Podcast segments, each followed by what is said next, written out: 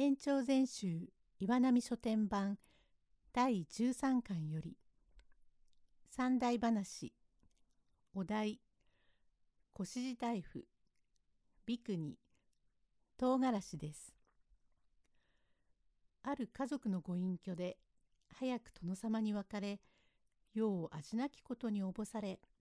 竹の黒髪を惜しげもなく剃り落としまして花の装いを墨染めの衣に変え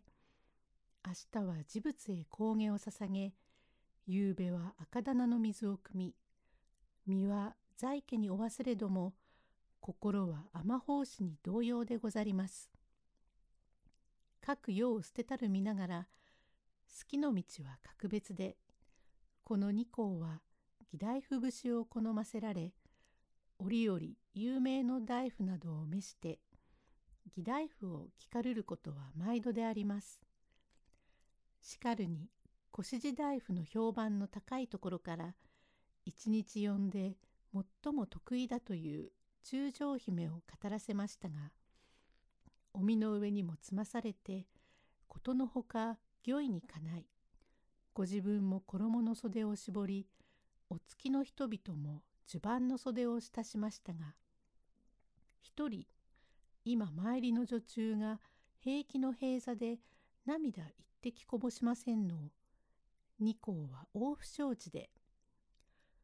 これほどの浄瑠璃を聞いて涙もこぼさぬというのは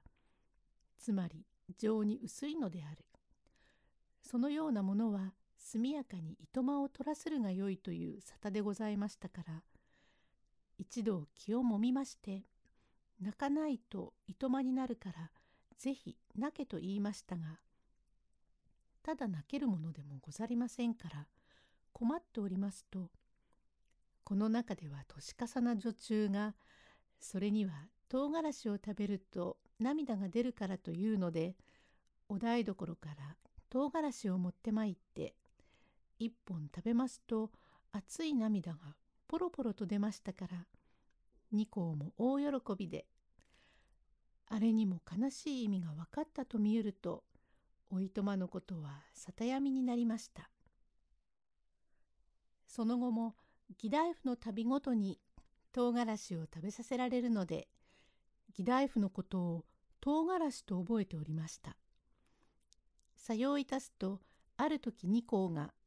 今度小指が参ったら菜種の悟空の紙幣の七笑いを語らせようと御意があったのをおそばの女中が「七笑いとはどういうことでござります?」と伺うと鑑賞状がつくしへさすらいと決まったので喜びの笑いようを七色に笑い分けるという難しい語り物だよ。へえそれでは七笑いではのうて七色でござりますね？とお答えをいたすそばで例の女中が「また唐辛子でござりますか」七色七色唐辛子七味唐辛子と勘違いしたということです。おしまい。